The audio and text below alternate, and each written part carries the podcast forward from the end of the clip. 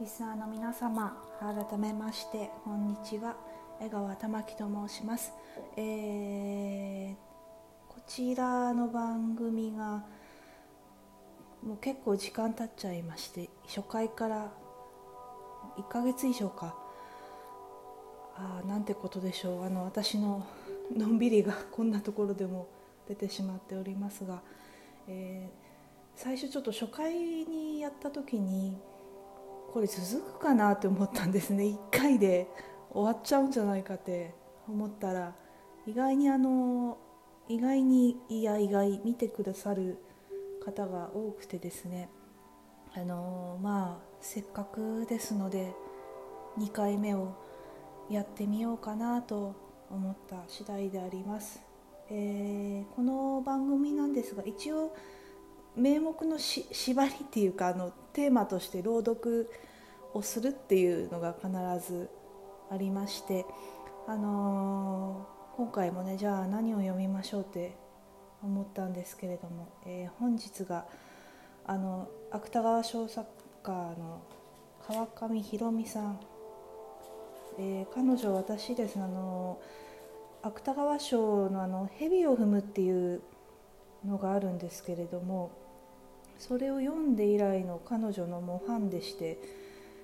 サイン本まで持ってるんですけれどもあのその彼女のもうこれ本当に有名な代表作「先生のカバン」を本日あの序章の一番最初の、ね、この最初の文章がまたすごい名文なんですけれども一回読んだら忘れられないような印象的な文章なんですけれどもその一番最初の部分を数ページ読みたいなと思っております。えー、ちなみになんですがこの本に私が出会ったのは大学生の時18歳の17歳か8歳の時にこの本初めて出会ったんですね。で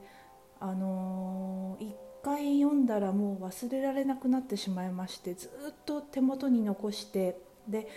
あの、私まだその時もちろん未成年だったので、あの、この本の中に出てくる月子さんと先生のようにお酒は飲めなかったんですけれども、あの、月子さんぐらいの年になったらとりあえずこうこんな感じでちょっとひなびたね居酒屋に行って飲んでみようって心に誓ってたらあっという間に今年なんと月子さんと同じ37歳えもうすぐ38歳ですねになってしまうという。私個人にとっては大変記念すべき年と あのミレニある意味ミレニアムイヤーになるのであそうだじゃあもう38歳になる前に月子さんと同い年である間に朗読をしてみようかなと思った次第であります、えー、ちなみにこの本なんですが映画化されてるの映画っていうかドラマですね。ワウワウのドラマになってるのあんまりご存知じゃない方多いのかな。実は Amazon プライムとかにも入ってるんですけれどもあのー制作陣がめちゃくちゃ豪華ででして有名なあの監督は久世照彦さんです。あのもうねあのお亡くなりになってるんですけれどもすごい名作をたくさん残した久世照彦さん。で、えー、脚本家の方もこれはあんまり映画見ない方は知らご存知ないかな。あの筒井智美さんという方なんですけれどもあのー、一番有名なのは何でしょうかね。あの、ベロニカは死ぬことにしたとか。結構あのすごいたくさんと、ね、作ってらっしゃるのでどれっていうのはないんですけれどもアニメとかめちゃくちゃ描いてらっしゃる方ですね。有名な方が書いてしかも主演があの私の大好きな柄本明さんときょんきょん小泉京子さんという